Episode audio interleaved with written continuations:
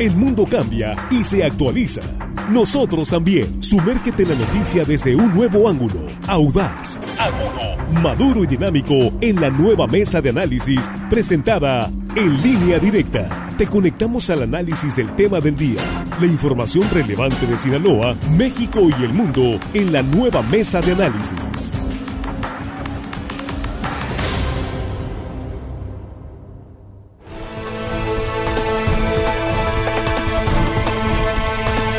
Aquí estamos ya de regreso con cubrebocas, eh, todos porque aquí estamos ya completos ya en la mesa de análisis de línea directa de este viernes, si es viernes, ¿verdad?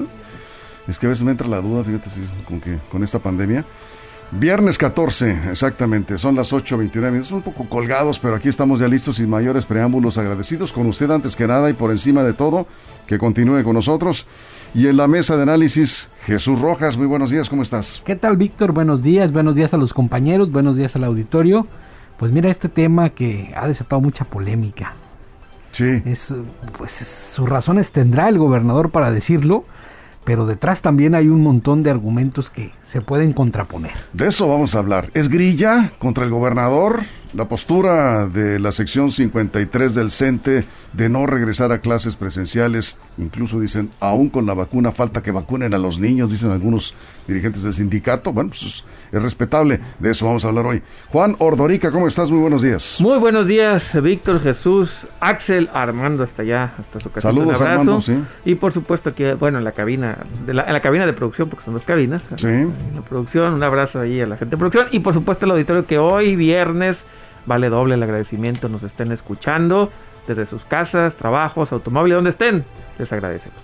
Claro que sí, agradecidos siempre con ustedes. Axel Avendaño, nuevo aquí en la mesa, ¿cómo estás? Muy buenos días. ¿Qué tal, Víctor? Muy buenos días, buenos días al auditorio de Línea Directa, a Jesús, a Juan, a producción, a todo el equipo de este noticiero, al portal, a los reporteros. Así buenos es. días.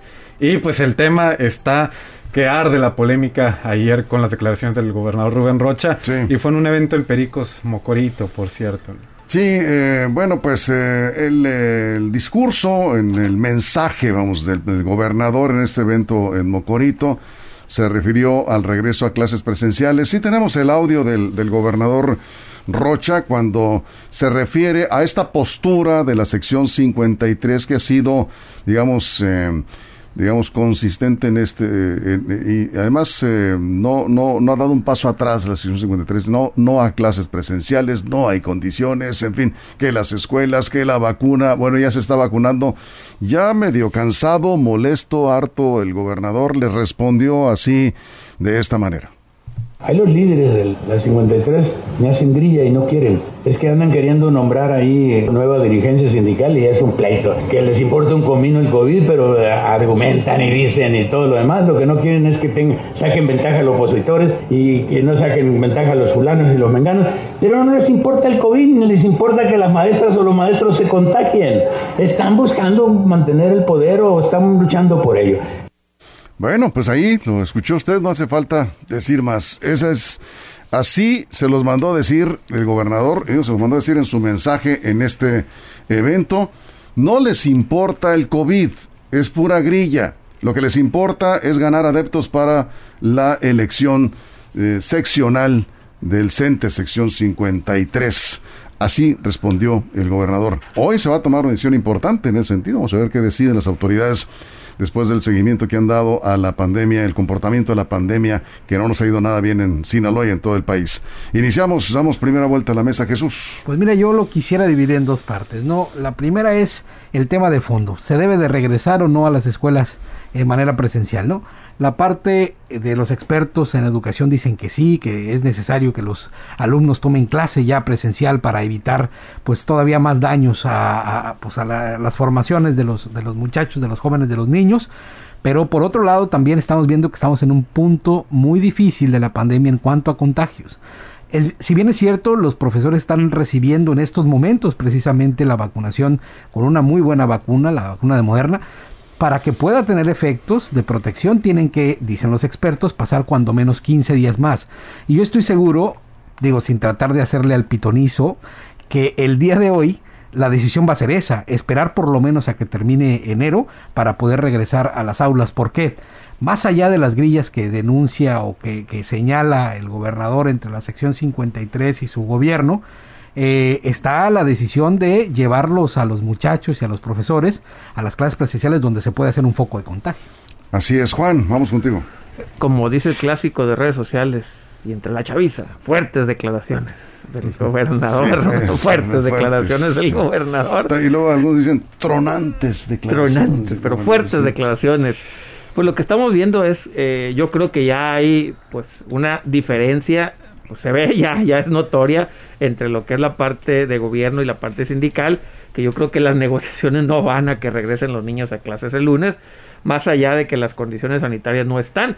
Digo, se me hace también un, un contrasentido, más allá de las grillas propias del sindicato, que seguramente el gobernador tendrá razón, tratar de regresar y forzar las clases en un momento en que estamos viendo todos los días récords y récords y récords de contagios vamos a, empujar, digamos, un regreso a clases bajo las condiciones todavía más adversas de lo que eran en verano. Y en verano no se regresó a clases eh, cuando entramos a este ciclo escolar. Ahora, cuando la pendiente va hacia arriba, pues yo creo que sí es más complicado y el gobernador al querer mantener esta tendencia nacional de, que se marca desde la federación de regresar a clases todos, porque así lo dijeron ayer incluso en la mañanera, que la, instrucción era tratar de regresar a clases los más posible, los más posibles en el menor tiempo posible, pues yo creo que el gobernador quiere quedar bien políticamente con el presidente y está viendo en el sindicato, en los sindicatos aquí en Sinaloa la resistencia y pues el gobernador explotó.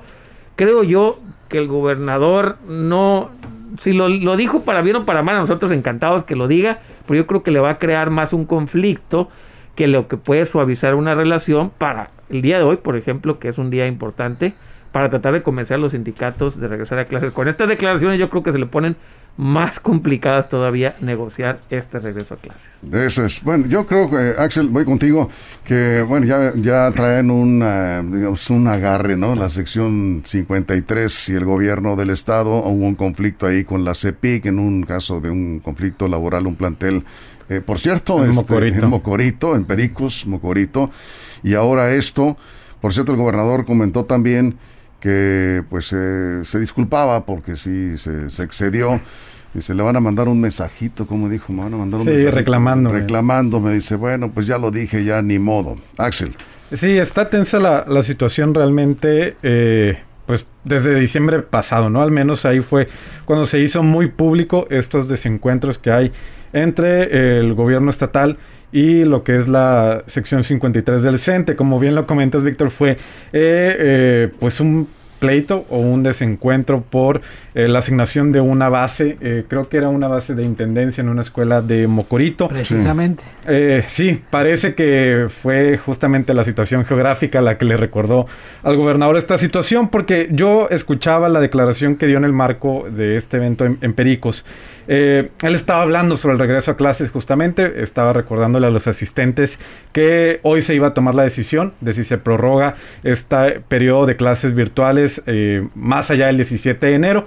Y él ahí, sin que nadie se lo preguntara prácticamente, fue cuando recordó y dijo, ah, por cierto, los de la sección 53 que me están haciendo grilla. Entonces ya viene un desencuentro, yo creo que se calmaron un poquito las aguas en la temporada vacacional de diciembre, pero eh, nuevamente se puede poner complicada la situación.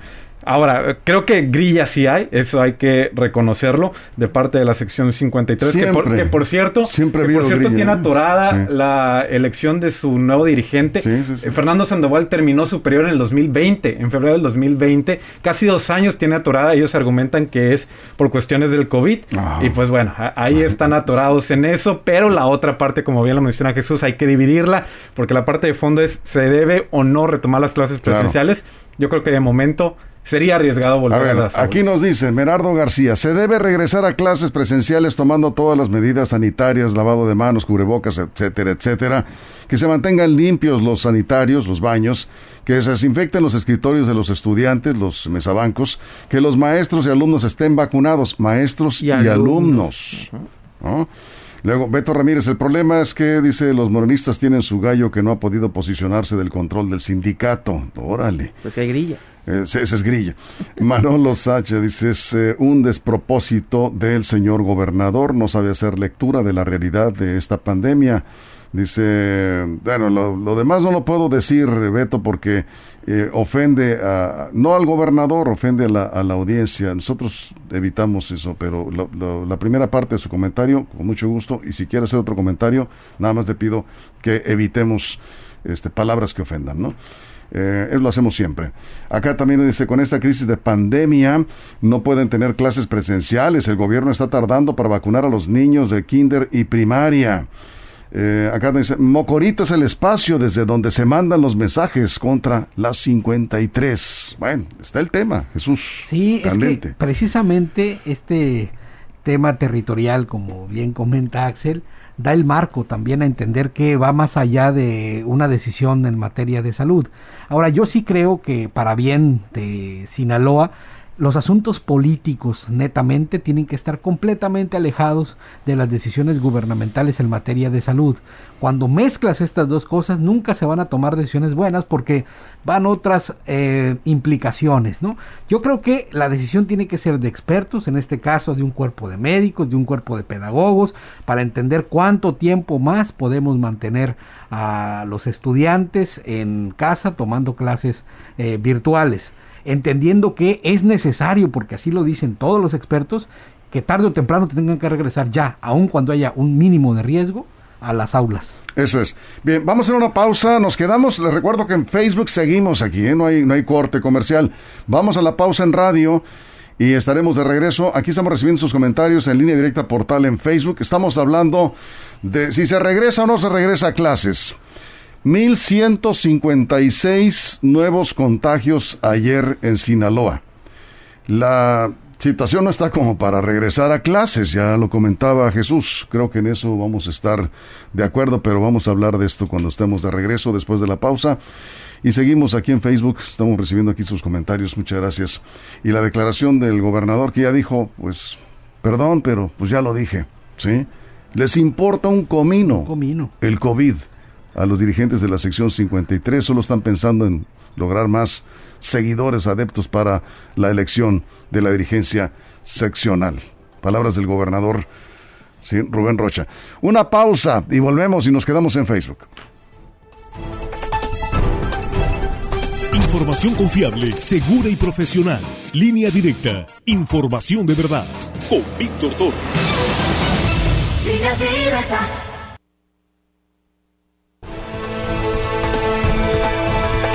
Estamos de regreso en radio después de la pausa. Decíamos, eh, quedó la idea, Jesús, quedó la idea con esta, con esta expresión que tuvo el gobernador Rubén Rocha en su eh, mensaje en Mocorito, en el evento en Mocorito ayer, de cuando reclama a los dirigentes de la sección 53 que están en contra de regresar a clases, dice que no les importa el COVID o les importa un comino el COVID.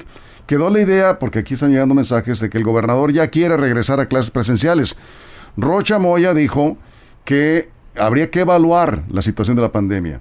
Habría que evaluar y ver qué dice el Consejo de Salud eh, eh, del Estado y en ese sentido se tomarían decisiones el día de hoy, pero no se ha pronunciado a favor de regresar a clases. Ha sido muy cauto en ese sentido Rubén Rocha, hasta lo que yo he visto, no sé Jesús. Sí, y eso es lo que se está esperando de parte de la comunidad educativa, de nosotros los padres de familia, a ver qué determina la autoridad en las próximas horas para saber si el día lunes se van a presentar ya los muchachos de manera presencial o van a seguir a distancia.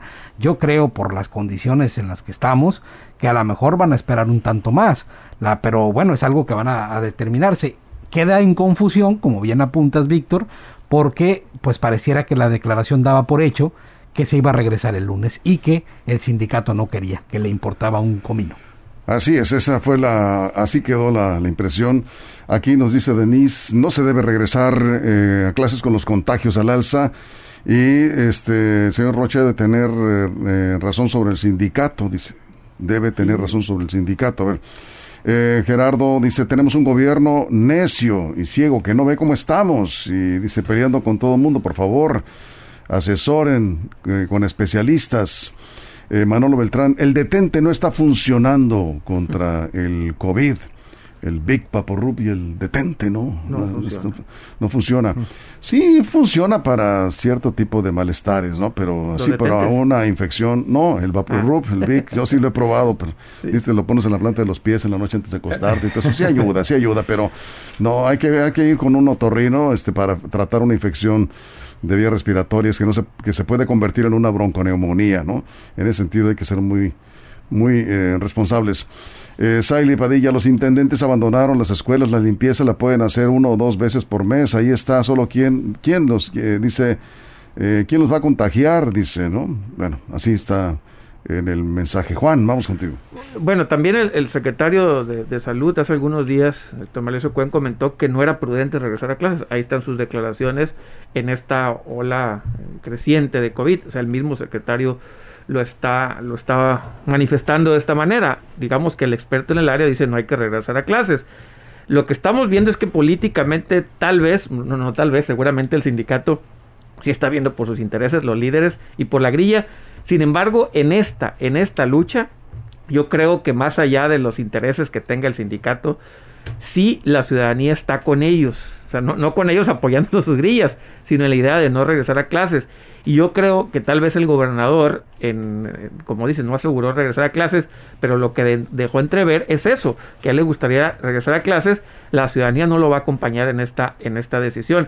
Aún si políticamente quisieran imponer esta decisión, yo creo que sería muy complicado que la sociedad lo aceptara. Y yo sí creo que fueron declaraciones políticamente desafortunadas porque abre un frente innecesario el gobernador. O sea, no tenía, no tenía, eh, vamos, motivación para pelearse con el sindicato, más que yo creo que le sacaron el tapón en ese momento, por ahí le pasaron algún papelito de que no le dijeron, no le gustó lo que estaba negociando, y yo creo que abre un frente innecesario, porque, repito, no estaba en la mesa ese pleito, él solo lo saca y él solo lo expone, en un pleito que yo creo que en la opinión pública lo va a perder.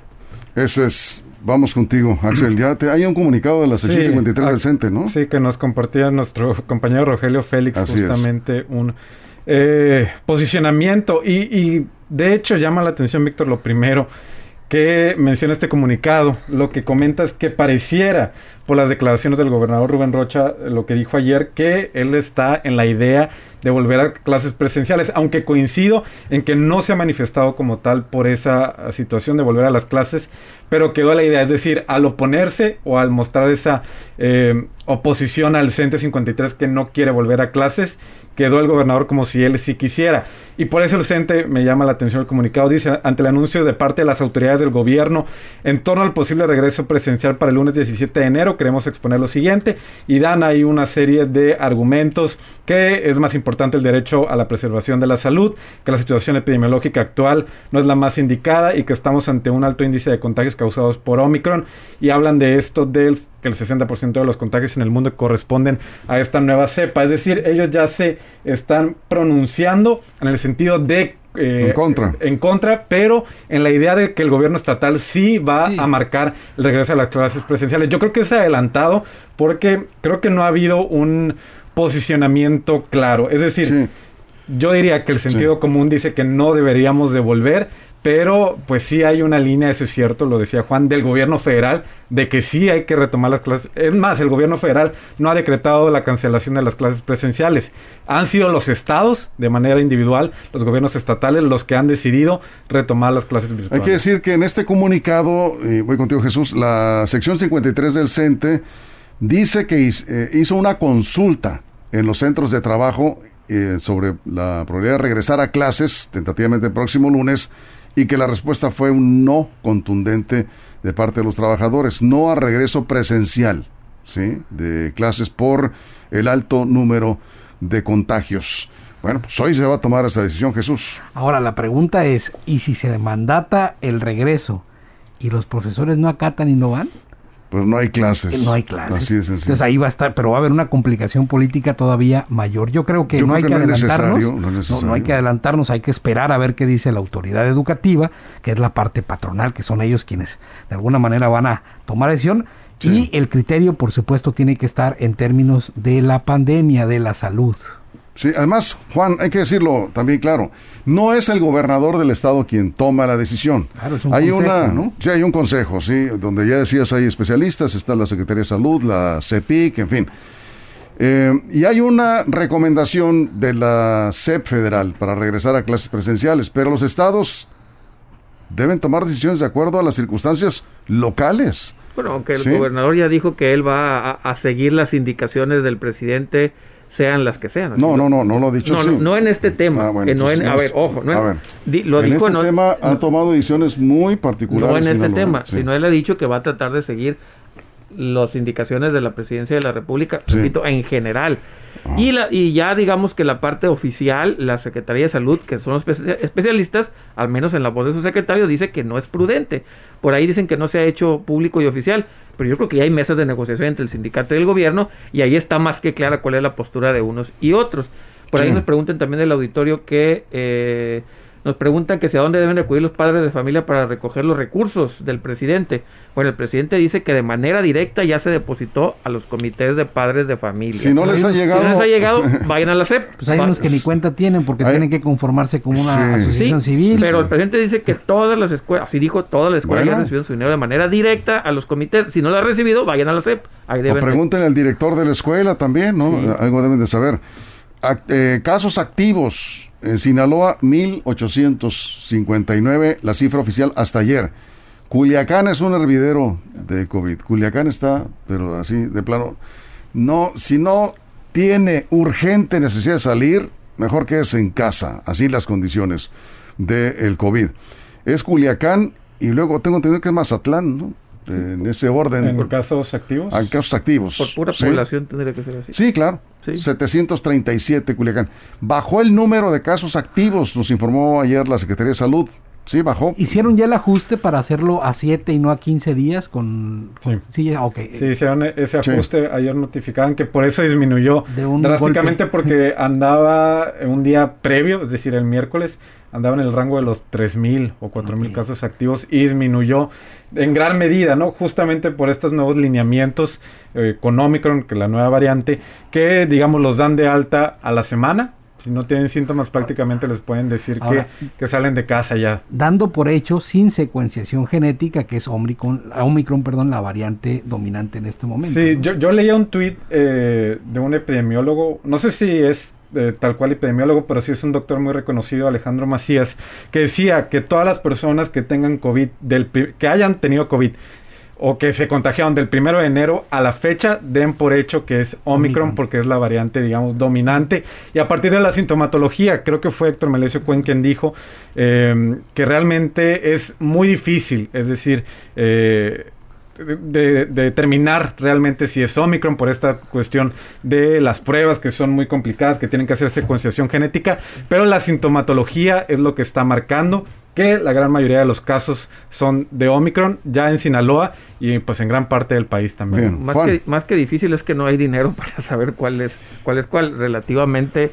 sencillo en un laboratorio. El problema es que no hay los recursos suficientes Sí, para son estudios más más especializados. ¿no? especializados, ¿no? Entonces se requiere Sí. más recursos y dinero. Que sí los ha hecho la Secretaría de Sí. Salud eh, eh, para confirmar algunos casos. Y yo sé que luego voy a jugar al pitonizo. Yo creo que el lunes va a ser muy difícil que regresemos a clases, ¿no? Voy a dar Sí, un eh, 80% de probabilidad que no regresemos el lunes a clases.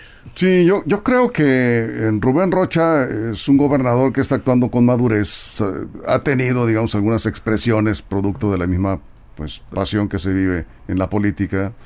Eh, no lo estoy justificando, me parece que no, no fue una buena declaración la de ayer en su mensaje en Mocorito. Le, le generó todo esto, pero es un hombre que actúa a la hora de tomar decisiones, que sí escucha a sus eh, asesores y lee muy bien el entorno de lo que está pasando. Lo hemos visto ya en otros asuntos. Yo creo que en esta ocasión no será la excepción, porque el sentido común dice, si tenemos tan altos niveles de contagio, como lo comenta, se comenta en esta mesa, en general estamos de acuerdo en eso, no podemos regresar a clases si no se regresó antes, que no estábamos tan mal en cuanto a contagiados, que si bien es cierto es leve, Omicron no dura tanto, de cualquier manera, ¿sí? El riesgo está que se sigue contagiando, el, el, el riesgo de contagios ahí sí se mantiene, ¿no? Bien, estamos cerrando, Jesús, conclusiones. No hay que dejar de ver que no estamos en la misma circunstancia que la, que la ola pasada, ¿no? Y sobre todo ahora que los profesores ya tienen o van a tener esta posibilidad de tener una protección muy positiva Así con es. esta nueva vacuna que se consiguió, que se les puso como personal prioritario porque ellos están por delante de muchos otros que no han recibido aún su, su dosis de refuerzo y que nada más hay que esperar para que esta eh, inmunidad comience en su cuerpo, según como marcan los expertos, Sí. y luego sí pensar poco a poco en ese obligado regreso a clases porque es necesario. Sí, pero hay que recordar que es, es- es voluntario, ¿no? En ningún momento le pueden obligar a los papás a, a llevar a sus niños a clases. Siempre será voluntario. Si algún papá decide no llevar a su niño porque cree que hay mucho riesgo, puede continuar con clases en línea en caso de que se decida regreso a clases presenciales.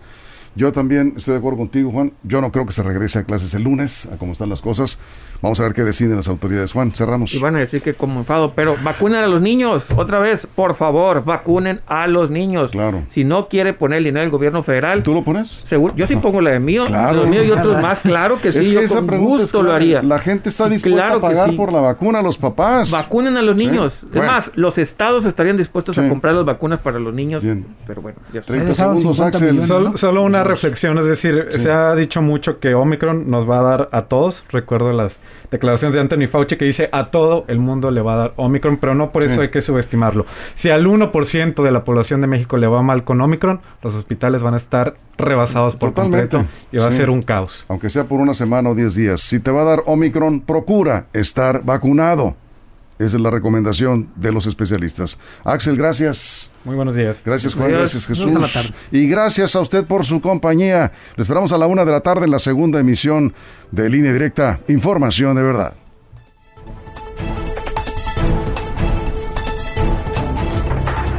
La mesa de análisis, nueva edición. Evolución que suma valor. Conéctate en el sistema informativo más fuerte del noroeste de México. Línea directa con Víctor Torres.